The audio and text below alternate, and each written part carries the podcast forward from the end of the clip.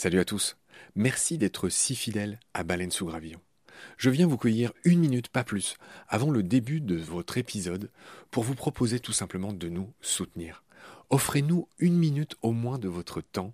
Vous savez qu'on est gratuit, sans pub et disponible pour tous sur toutes les applis d'écoute. Clairement, on a besoin de votre aide pour continuer à vivre. Et il y a plusieurs moyens simples de nous aider. 1 vous pouvez nous faire un don unique ou récurrent, quelques balles par mois, quelques euros par mois, euh, sur les liens indiqués dans le descriptif de cet épisode sur Eloasso ou sur Tipeee notamment, il y en a d'autres. 2. Vous pouvez installer le moteur de recherche Lilo au lieu d'utiliser Google qui vous exploite, vous le savez. Et le résultat, c'est que euh, chaque recherche génère ce qu'on appelle des gouttes et pour nous, c'est des petits sous. Voilà. Pour vous, en plus, c'est gratuit. Donc, c'est pas difficile. Encore une fois, tous les détails sont dans le descriptif de cet épisode. Moi et plusieurs membres de l'équipe de BSG, on propose maintenant des fresques de la biodiversité, on propose des conférences. Ben, Parlez-en dans votre entreprise, dans votre asso, dans votre boîte, quoi. Et euh, évidemment, on vient, avec tout le savoir-faire de Baleine sous Gravillon, vous raconter le vivant, tout simplement. 4. On peut aussi créer vos podcasts ou en tout cas vous apprendre à faire les vôtres. On fait des formations pour ça et euh, bien sûr contactez-nous pour en savoir plus. 5 on cherche un partenaire pour tout l'écosystème de baleines sous gravillon. Et il y a différentes modalités.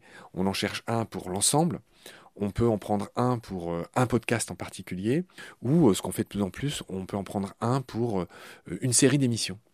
Évidemment, euh, c'est négatif, c'est moins cher à chaque fois. Moins bon marché, j'ai envie de dire, parce qu'on n'est pas si cher. Donc euh, voilà, vous pouvez devenir coproducteur de ce qu'on fait. En tout cas, ben, voilà, prenez conscience que ce qu'on fait est certes gratuit, mais on a besoin de vous pour continuer à exister. Moi, ça fait trois ans que je fais ça sur mes fonds, et là, ben, évidemment, je suis obligé de, faire autre chose hein, pour euh, vivre, sachant que France Culture ne suffit pas à me faire vivre. Voilà. Pour nous joindre, c'est simple, contact at baleinesougravillon.com. Tous les détails sont dans le descriptif de l'épisode. Je vous laisse maintenant retrouver l'épisode du jour. Je vous dis merci, salut, à bientôt.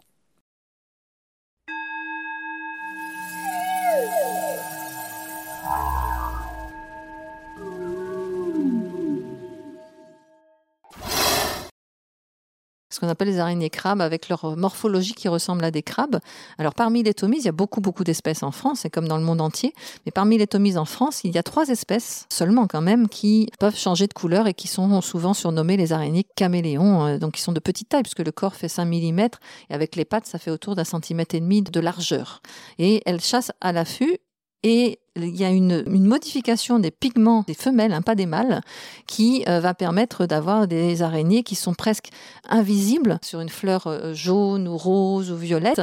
On n'a pas l'impression de voir l'araignée. Alors à quoi ça sert? On pense que ça sert peut-être à, éviter d'être vu par des insectes qui viennent butiner sur la fleur et donc de capturer leur proie plus facilement. Et pour d'autres aussi, ça pourrait être quelque chose qui attire aussi d'autres animaux. On est encore en fait en train d'expliquer ce phénomène et pourquoi ça se déclenche comme ça. Christine Rollard est une spécialiste des araignées. Elle est notre guide dans ce grand voyage au pays des tisseuses. Dans ce dernier épisode de notre grande saga des araignées, nous continuons à passer en revue les espèces les plus étonnantes, les plus remarquables, en n'oubliant pas nos jolies françaises et Perdiadem, avec sa croix sur l'abdomen. Tégénère des maisons, la grosse colocataire qui fait le plus hurler dans les chaumières. Les jolies tomises ou araignées crabes, mimétiques des fleurs dans lesquelles elles chassent à l'affût.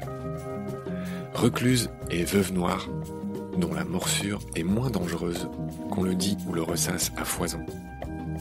Ou encore migales, car oui, il y a de petites migales en France.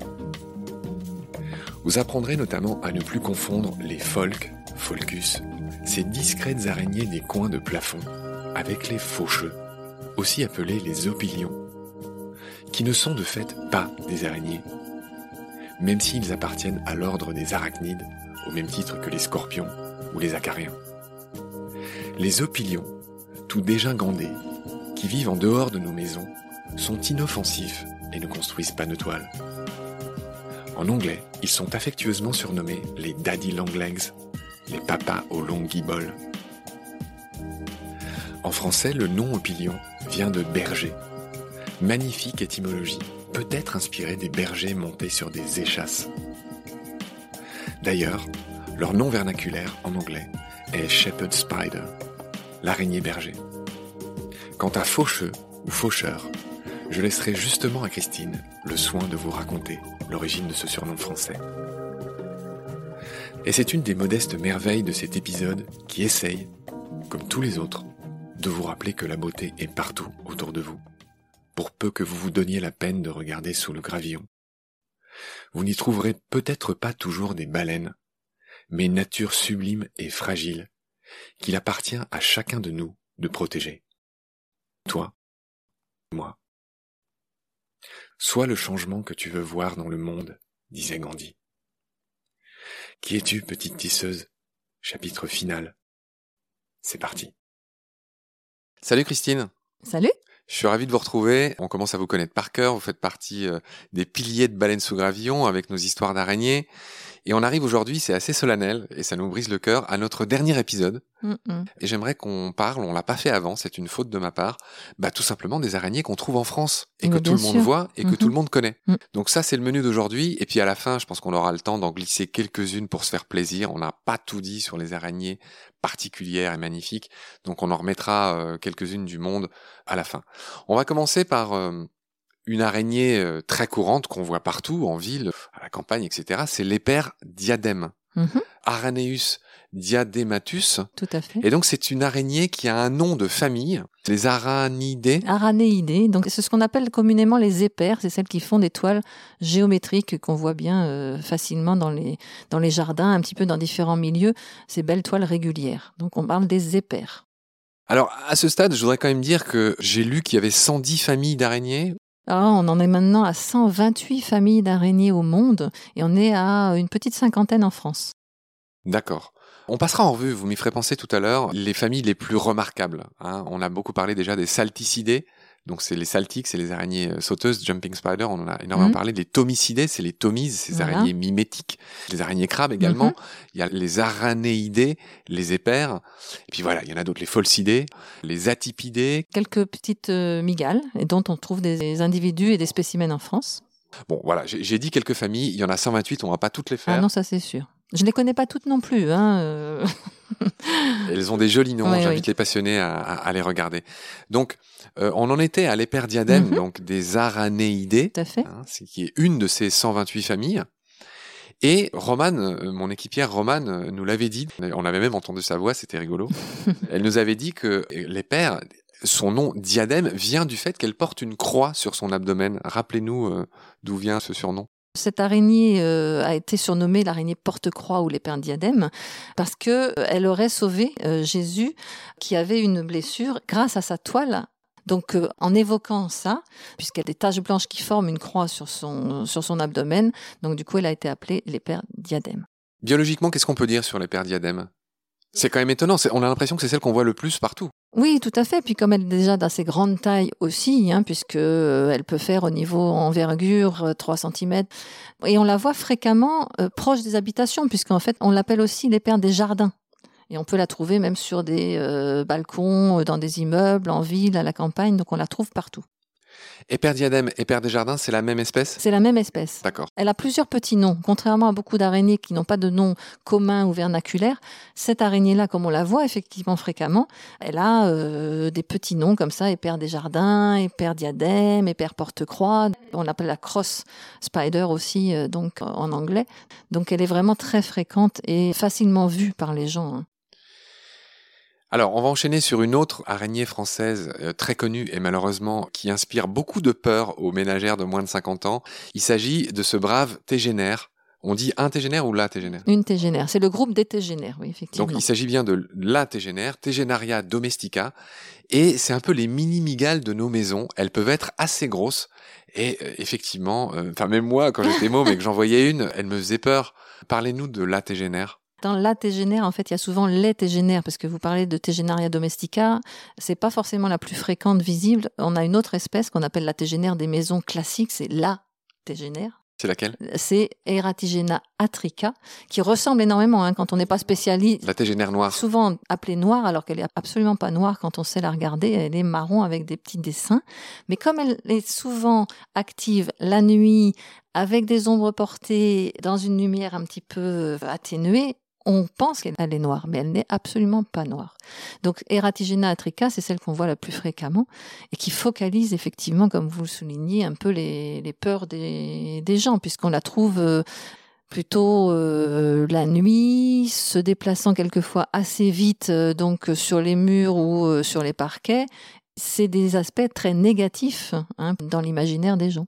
Ça doit être celles qui sont le plus souvent écrabouillées, malheureusement. Euh. Malheureusement. Ou éventuellement, au mieux, déplacées dehors. Sauf que ce sont des araignées qui recherchent des endroits abrités. Donc elles meurent. Elles meurent pas forcément, mais elles vont rechercher très vite un endroit abrité. Donc elles peuvent revenir dans la maison ou aller éventuellement dans la maison du voisin. C'est comme on veut. Mais, mais bon, c'est quand même des araignées qui ont besoin d'un endroit abrité. Dites-nous, Christine, ces tégénères euh, qu'on trouve dans nos maisons, bon, elles font peur, c'est dommage, mais, euh, mais elles sont utiles. Elles sont très utiles puisque ce sont des très bons insecticides naturels dans nos habitations et dans tous les milieux où, elles sont. Donc les tégénères des maisons se nourrissent de mouches, de moustiques. Et souvent, quand on dit d'ailleurs, quand on a euh, des araignées dans une maison, c'est que la maison est saine. Mais les tégénères ou euh, d'autres araignées qu'on peut évoquer assainissent notre habitation en nous débarrassant de mouches, de moustiques, de moucherons, de punaises éventuellement, de petits acariens qui sont aussi fréquents dans nos habitations, mais moins visibles parce que moins gros. Donc il focalise moins les peurs. Christine, on va rester dans la maison et on va parler des folks. Mhm. Folcus phalangioides. Très bien. Et là, vous allez nous faire une distinction très importante parce qu'il y a une énorme confusion à propos des folks. Et je voulais juste mentionner que c'est un de mes numéros préférés de La Hulotte. Ah euh, cette revue fantastique à laquelle je suis abonné. C'est, pas la première fois que je fais un petit coucou de la main à Pierre Deshommes, son auteur. J'aimerais beaucoup qu'il vienne au micro de Baleine sous Gravillon. Ça serait super. Hein et puis je suis marraine maintenant justement aussi des clubs euh, FCPN. Ah bah vous allez m'aider. Euh, ah bah oui, complètement. Vous allez me dire un mot pour moi. On va essayer. ok, bah ça c'est super. Alors parlez-nous du folk, Christine et expliquez-nous cette distinction qu'il faut faire avec les faucheux. Parce que souvent, les folks des habitations, ces araignées aux longues pattes fines qu'on trouve derrière des meubles, sous des meubles ou euh, dans des angles ou au plafond, ont le même aspect que d'autres arachnides qu'on appelle des opilions ou faucheux. Mais le folk est bien une araignée et pas un opilion. Donc il ne faut pas mélanger les deux termes. Il faut garder le terme de folk pour l'araignée des maisons et opilion faucheux. Il y a une explication effectivement à donner par rapport à ça. On a bien compris cette différence. Juste, on va repréciser ce que ce qu'englobent les arachnides. Les arachnides englobent plusieurs ordres, dont euh, les ordres qui sont les plus connus, araignées bien sûr, mais scorpions. Donc les araignées sont les aranéidés. Les scorpions, scorpionidés. Les acariens. Hein, donc on est euh, sur des mites, hein, donc euh, les acariens. Et puis aussi des pseudoscorpions qui sont comme des petits scorpions sans la queue, euh, et donc on trouve aussi assez facilement. Donc voilà quelques-uns des ordres d'arachnides. Voilà, parce que arachnide, on pourrait penser que c'est les araignées, mais non. Non, non, non, non. En fait, il y a les scorpions dedans, il y a les acariens dedans. Il y a 11 ordres différents. Et pour être clair, donc le folk, c'est une araignée qui vit dans nos maisons, qui est très fine, hein, qui, a de très très longues pattes, très très fines, qui ressemble aux fameux faucheux qu'on trouve pour le coup plutôt dans l'herbe. À l'extérieur, sur les murs quelquefois des habitations, mais c'est toujours à l'extérieur, effectivement. Qui a combien de pattes? Comme c'est un arachnide, il a les mêmes caractéristiques que des araignées, 8 pattes, deux parties dans le corps, sauf que les deux parties sont tellement réunies que ça fait une seule partie. Et donc l'opilion, on a l'impression que c'est une partie du corps avec des longues pattes fines. Donc grâce à vous Christine, on fera dorénavant la différence entre un folk qui vit dans les maisons et qui est tout fin avec des grandes pattes, deux parties bien distinctes et un abdomen allongé si je me souviens bien, et l'opilion qui est le fameux faucheux des jardins. De l'extérieur, en tout cas, on ne les trouve pas dans les maisons. Par contre, ils peuvent se trouver sur les murs extérieurs. Et on l'appelle faucheux parce que quand une patte se détache d'un opilion, ce qui arrive pour tous les arachnides, ils peuvent se casser eux-mêmes une patte pour échapper à un prédateur. Ils font euh, ce qu'on appelle le phénomène de l'autotomie, comme le petit lézard qui casse sa queue quand on veut l'attraper. Les araignées peuvent et les arachnides dans leur ensemble peuvent casser leurs pattes. Et quand une patte se détache du corps d'un opilion, les anciens avaient bien observé que la patte faisait un mouvement de faux, comme quand on utilisait pour faucher les blés des faux, et qu'on avait un mouvement latéral pour faucher. Et la patte fait un mouvement de faux réflexe, qui avait fait appeler ces opinions des faucheux à cause de ça. Et quand une patte se détache du corps d'une araignée, la patte est complètement inerte et ne bouge pas. Christine, c'est sans doute le plus beau cadeau que vous m'ayez fait tout au long de ces épisodes. Alors déjà qu'il y a une araignée vivante, là, ah, qui est en train de bouger d'ailleurs, là, autour de nous. Ah, c'est rigolo, elle est en train ah de oui, bouger. effectivement, elle se nettoie un petit peu. Vous m'avez montré ce qu'il y a dans vos bocaux, il y a des migales vivantes où au fond on ira voir après l'interview, enfin bref, mais là c'est le plus beau cadeau, le petit cadeau d'étymologie, d'où vient le nom faucheux qui est un animal que j'aime beaucoup aussi, Oui. qui est tellement beau. Enfin bref, donc on a compris d'où venait ce nom. Il me semble qu'en anglais, l'animal s'appelle Daddy Longleg. Voilà, c'est ça, c'est tout à fait ça en fait. Daddy Longleg, effectivement, c'est vraiment ces pattes très très très très fines, hein, très très longues. Et il y avait aussi, pour compléter mon anecdote, quand les, les faucheurs à l'époque portaient cette faux, c'était lourd et donc en fait ils marchaient, c'était un peu dégingandé, ils claudiquaient et ben, les faucheux claudiquent. Donc c'était vraiment des observations superbes à l'époque quand on savait regarder les animaux qui nous entouraient. Qui pourrait dire aujourd'hui que qu'un faucheux marche maladroitement euh, ouais, Mhm. c'est vrai. Euh, Nous n'allons pas faire les vieux cons, euh, comment dire, nostalgiques d'un temps euh, révolu, chère Christine, Non. et nous allons enchaîner. On continue hein, les, à recenser les araignées françaises. On va parler d'une araignée qui, me semble-t-il, est dangereuse, voire très dangereuse, qui est la recluse, l'araignée violoniste, Mhm, l'Oxocelles rufescens. mhm. Ne pas confondre avec la recluse brune. Oui, Euh, il se trouve que ces araignées violons du genre Loxocelles ont un venin qui est un venin un peu nécrotique, c'est-à-dire qui fait des nécroses de la peau. Donc si on est mordu par une euh, araignée violon, il peut y avoir en fait comme des brûlures qui ont du mal à se soigner et qui peuvent se- s'infecter, voire se surinfecter. D'où le côté dangereux de ces araignées-là. Donc cette espèce rufescens, on la trouve en Europe, dans le sud de la France. Par contre, l'Oxocelles reclusa, qui est surnommée la recluse par les Américains en particulier, on la trouve justement aux États-Unis, en Amérique. Elle n'est absolument pas présente en France. Et les venimeuses aussi. Elles sont toutes venimeuses, les araignées. Il n'y a que deux familles sur 128 qui ne possèdent pas de venin. Donc on est dans un monde venimeux. Mais venimeux égale possède du venin, mais pas dangereux pour l'homme forcément. Ce que je voulais dire, c'est dangereuse pour l'homme? Pas dangereuse pour l'homme, puisque les, les cas de morsure par les loxocelles sont très très rares. Néanmoins, potentiellement, il peut y avoir quand même des complications s'il y a une euh, brûlure et une nécrose de la peau. Alors, je ne sais pas si c'est un accident ou un incident récent, mais j'ai vu qu'une dame a dû se faire amputer une partie de l'oreille suite à une morsure de recluse. Je crois que c'était aux Pays-Bas ou en Belgique. Alors, moi, je suis toujours sceptique par rapport à ces annonces. Quand on ne m'apporte pas en preuve la responsable en fait de la réaction nécrotique, parce que on se rend compte maintenant et au niveau médical c'est quelque chose d'important que euh, des réactions de type nécrotique peuvent être dues à autre chose que des loxocelles et la présence de loxocelles en Belgique n'a jamais été signalée par les scientifiques. Quand on parle des néphiles, là, je pense qu'il y a quelque chose d'intéressant aussi à dire, c'est que celles qu'on voit grandes comme ça, ce sont les femelles. Et là, chez ces espèces, c'est là où il y a le plus grand dimorphisme sexuel. On avait déjà évoqué entre mâle et femelle. Le mâle est vraiment euh, nain, pygmée par rapport à la. Dix fois plus petit? Ah oui, oui, oui, tout à fait. Plus Dix- que dix fois? Plus que dix fois pour certains. Et bah, du coup, il ne construit pas de toile, lui. Et il vit en parasite sur les toiles des femelles. Donc, il peut y avoir plusieurs mâles, en fait, qui sont au pourtour de la, toile, qui attendent que les femelles capturent une proie et qui viennent, comme un kleptomane, voler une partie de la proie. Donc, ils vivent en kleptoparasite sur les toiles des femelles, venant de temps en temps se nourrir. Et quelquefois, pour la reproduction, les mâles attendent qu'elles capturent une proie, viennent s'approcher de la femelle et peuvent ensuite insérer leur bulbe copulateur, c'est-à-dire l'organe génital des mâles, pour déposer les spermatozoïdes dans la fente génitale de la femelle. Ils sont tellement petits qu'elle ne les sent pas et elle est en train tranquillement de manger. Donc sur des toiles de néphile, c'est assez fantastique de voir ces petites araignées avec des gros bulbes qui sont les mâles de cette espèce. Et chez les néphiles, comme chez d'autres araignées à toile géométrique, il peut y avoir aussi d'autres araignées pas de la même espèce, qui vivent aussi en kleptoparasite en fait, de ces propriétaires de toiles.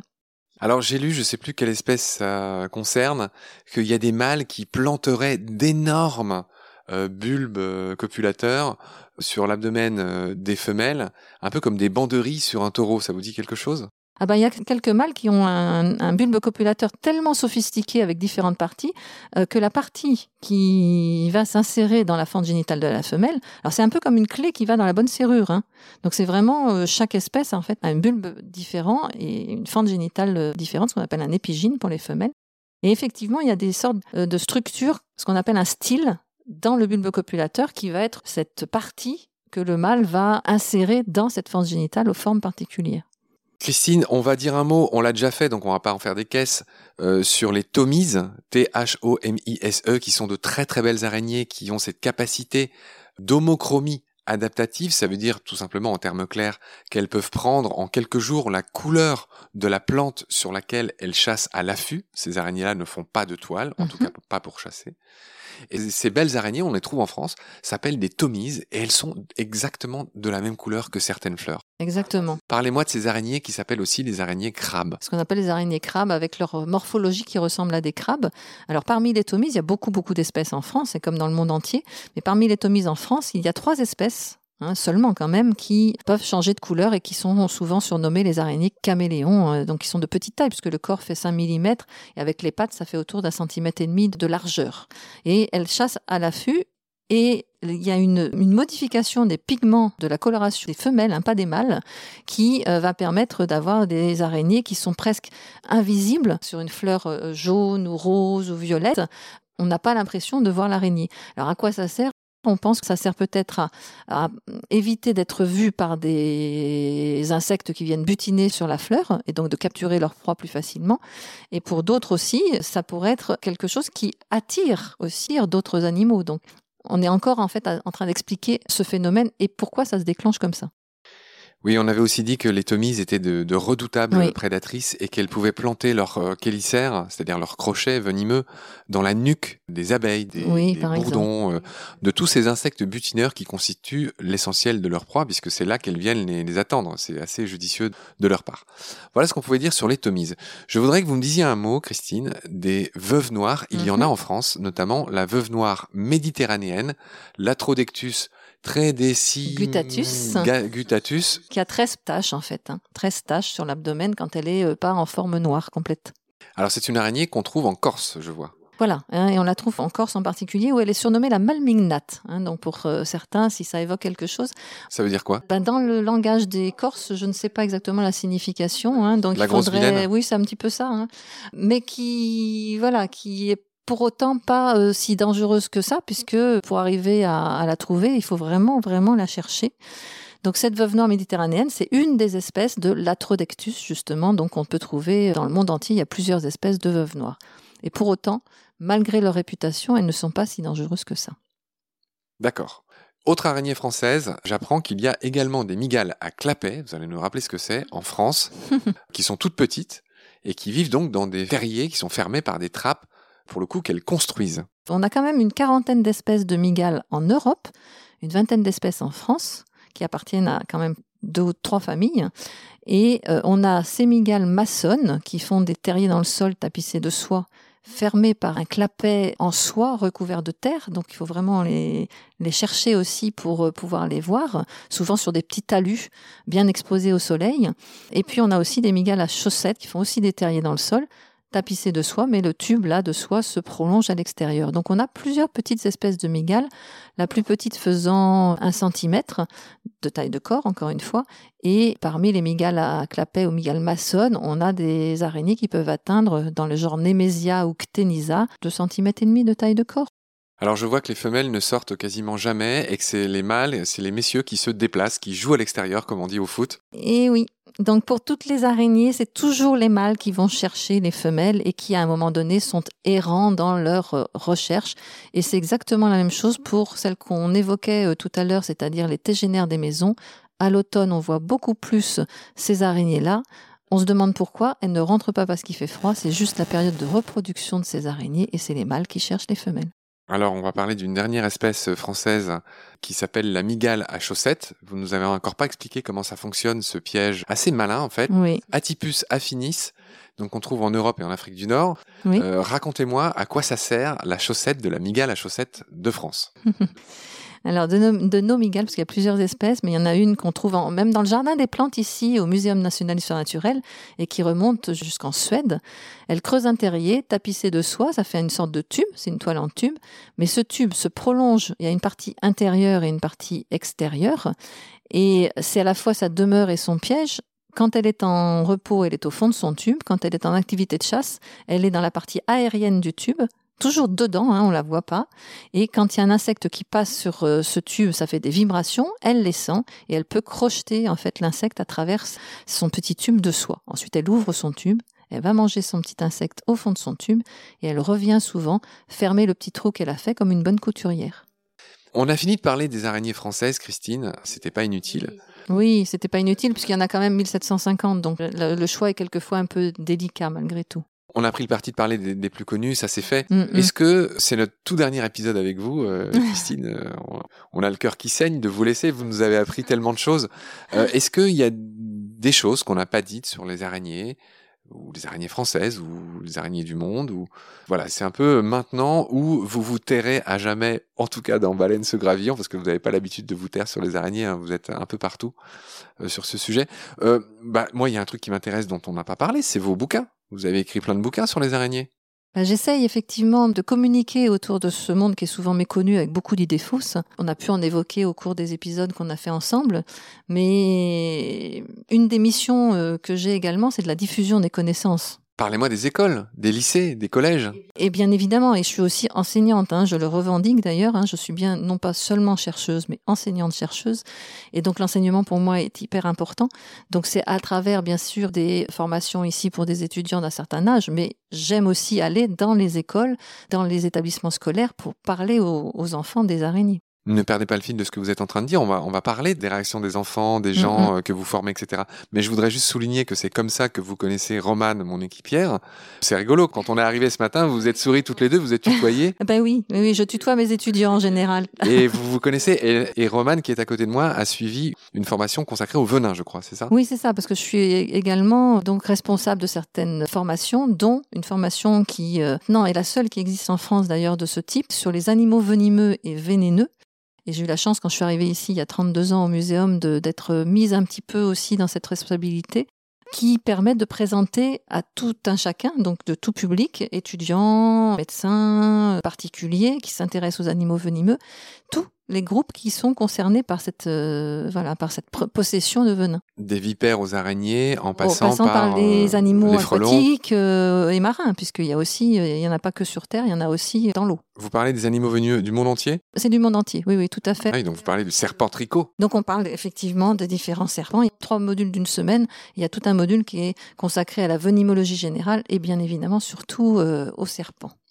Vous avez écrit des bouquins sur les araignées. Quel est votre préféré et quel est celui qu'on va recommander à ceux qui nous écoutent? C'est une question difficile ça, parce qu'en fait j'ai essayé de faire une diversité de bouquins, donc chacun ayant un, un but un peu différent. Parlez de chacun brièvement. Le premier, c'était Arachna, les voyages d'une femme araignée, que j'ai fait avec un journaliste scientifique, Vincent Tardieu, qui fait énormément d'ouvrages justement sur la nature et autres, et qui m'avait rencontré sur une expédition lointaine en, Mélanésie, euh, sur l'île de Santo, archipel des Vanuatu, donc en Mélanésie, pas très très loin de Nouvelle-Zélande, Nouvelle-Calédonie, etc.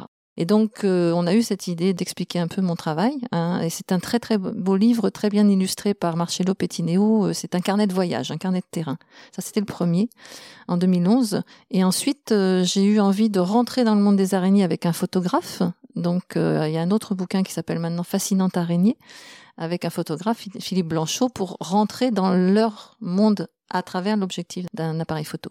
Donc euh, pour Arachna, c'était 2011, et pour euh, Fascinante araignée, le premier c'était Portrait d'araignée en 2014, il a été refait en 2017 en tant que Fascinance araignée. J'ai également en 2015, et ça c'était quelque chose qui me tenait à cœur, quand j'ai fait ma thèse, j'ai été formée par deux personnes, un entomologiste, Jean-Pierre Nénon, et un arachnologue, Alain Canard, qui m'a permis d'être fascinée par ce monde des araignées, parce qu'il était aussi très passionné.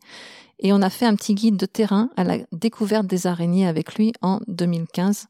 Donc à la découverte des araignées, c'est un petit guide de terrain qu'on peut emporter dans sa poche, dont je me sers souvent pour les animations et avec les étudiants. Et ben, comme je reçois un certain nombre de gens qui ont des peurs plus ou moins marquées, j'ai fait aussi un livre qui s'appelle Je n'ai plus peur des araignées avec un psychologue. Je suis docteur en sciences biologiques, pas en psychologie. Et donc, on a fait ça pour aider les gens aussi à aller plus loin avec quelques petits exercices et mes explications de séance. Et le prochain qui vient de sortir, c'est 50 idées fausses sur les araignées. Et donc, qui vient de sortir chez Quay, euh, avec lequel j'avais fait de fascinante araignée. Votre dernier bouquin sur 50 idées fausses sur les araignées, qui est un beau bouquin qu'on espère que vous nous dédicacerez Avec plaisir. à Roman et moi, un de ces quatre. Mhm. 50 idées fausses sur les araignées pour essayer d'enlever justement euh, l'approche par rapport à tout ce qui traîne comme méconnaissance sur ce groupe-là. est donc sorti en octobre 2020. Voilà, il est donc disponible. J'aimerais finir cette émission et cette série d'émissions, Christine, par quelque chose de beau, quelque chose de grand. On a bien parlé, vous et moi, de, culture, de, symbolisme. Est-ce que vous nous raconteriez, je ne sais pas, une petite fable, quelque chose, pour finir sur euh, voilà une note à la fois gaie et, magnifique Pourquoi pas partir sur ce qu'on évoque régulièrement, c'est-à-dire l'araignée du matin. Araignée du matin, chagrin. Voyons-le de façon très poétique. En fait, le meilleur moment pour observer les araignées, c'est le matin avec les petites perles de rosée qu'on peut trouver sur les toiles et qui font penser à des petites larmes. Donc araignée du matin, chagrin, ça évoque cet aspect-là. Après, on a araignée, alors c'est moins connu, araignée euh, du midi. Selon les régions, souci ou profit? Araignée du tantôt, cadeau. Et araignée du spoir, espoir. Donc j'espère qu'on va finir effectivement sur des donnes d'espoir pour changer un petit peu le regard sur le monde des araignées. Ce message, je pense, a été parfaitement compris. Ne tuez pas les araignées qui vivent dans vos maisons. Ce sont des signes de bonne santé. Elles sont extrêmement utiles. Essayez de, comprendre. Et je pense que ces épisodes aideront tous les auditoristes à, se faire une meilleure idée de ces animaux euh, merveilleux et encore une fois qui sont beaucoup plus des alliés que des, que des empêcheurs de tourner en rond. Je vous remercie immensément Christine, vous en avez consacré beaucoup de temps dans votre fameux bureau. On va aller voir vos migales. Puis euh, voilà, j'ai l'espoir de vous retrouver très vite, euh, peut-être pour une émission consacrée au venin qui me paraît très intéressante. Vous êtes une experte aussi en la matière. Merci beaucoup Christine. Au revoir, à bientôt. Merci Marc, vraiment avec beaucoup de plaisir.